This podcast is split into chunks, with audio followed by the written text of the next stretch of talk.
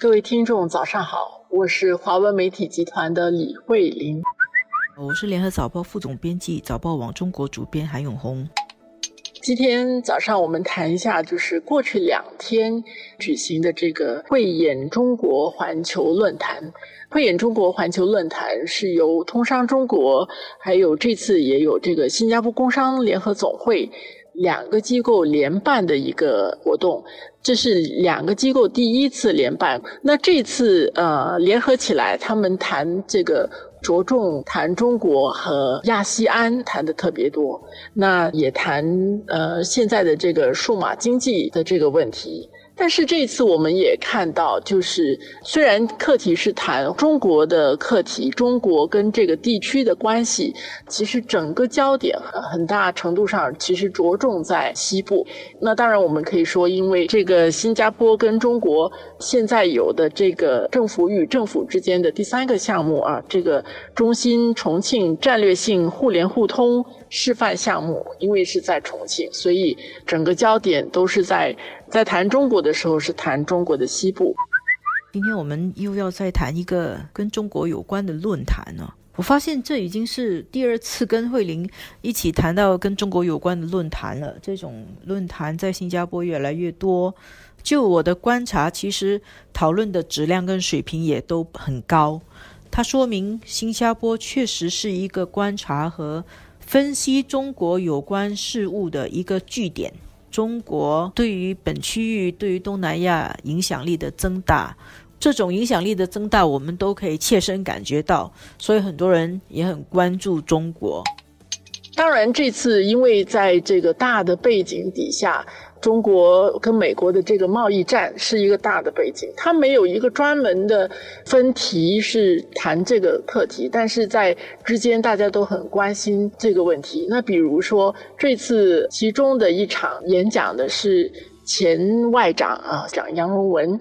那他特别有谈到一点是。就是中国可能在这个贸易里面，你可以参与这个生产制造的过程，但是不用全部最后都从中国出口。如果是分散在不同的地区、不同的国家都呃出口，就有出口到美国的话，其实那可能整个不会那么集中。那我觉得这两天论坛上其实有蛮多火花的，其中有一场让很多人印象深刻的是。星期一晚上，呃，新加坡的著名企业家何光平，他在晚上的发言里面，他谈到中国的未来会可能跟亚细安形成怎么样的互动。何光平他不是一个学者，他是一个企业家，他说话嗯直接也比较形象。他说，对于中国的未来哦，外面有很各种各样的这个分析，但是有三种基本的预测。第一个预测，它叫做泡沫奶茶前景。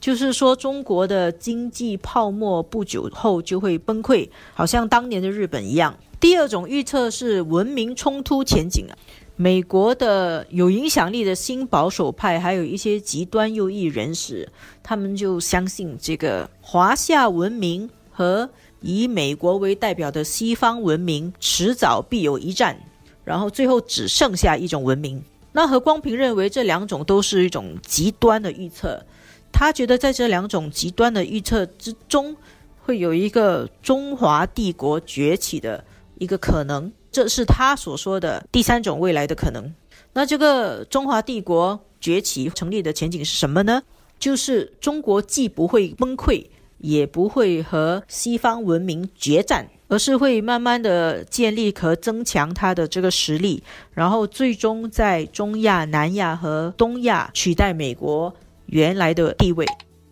那我们再倒回来看整个，就是谈新加坡跟中国的关系，就是我们一直在问的这个问题：新加坡接下来对中国有什么样的价值？在这样的讨论，你也看到，当他们在谈南向通道的时候，如果我们去想一下，中国的西部其实是相对于沿海地区，当然它是比较不那么富裕的地区。而新加坡这一次做这个互联互通的这样的一个项目，能够通过这个南向通道打通了它的这个运输方面的、交通方面的这些问题，促进了它的贸易、它的经济的发展。它其实就是我们看这个长远去做的话。它不会一代人就做成，慢慢慢慢的推进的话，其实它也在改变中国内部的这个面貌。这个改变其实从长远来说，其实对中国的发展也很重要。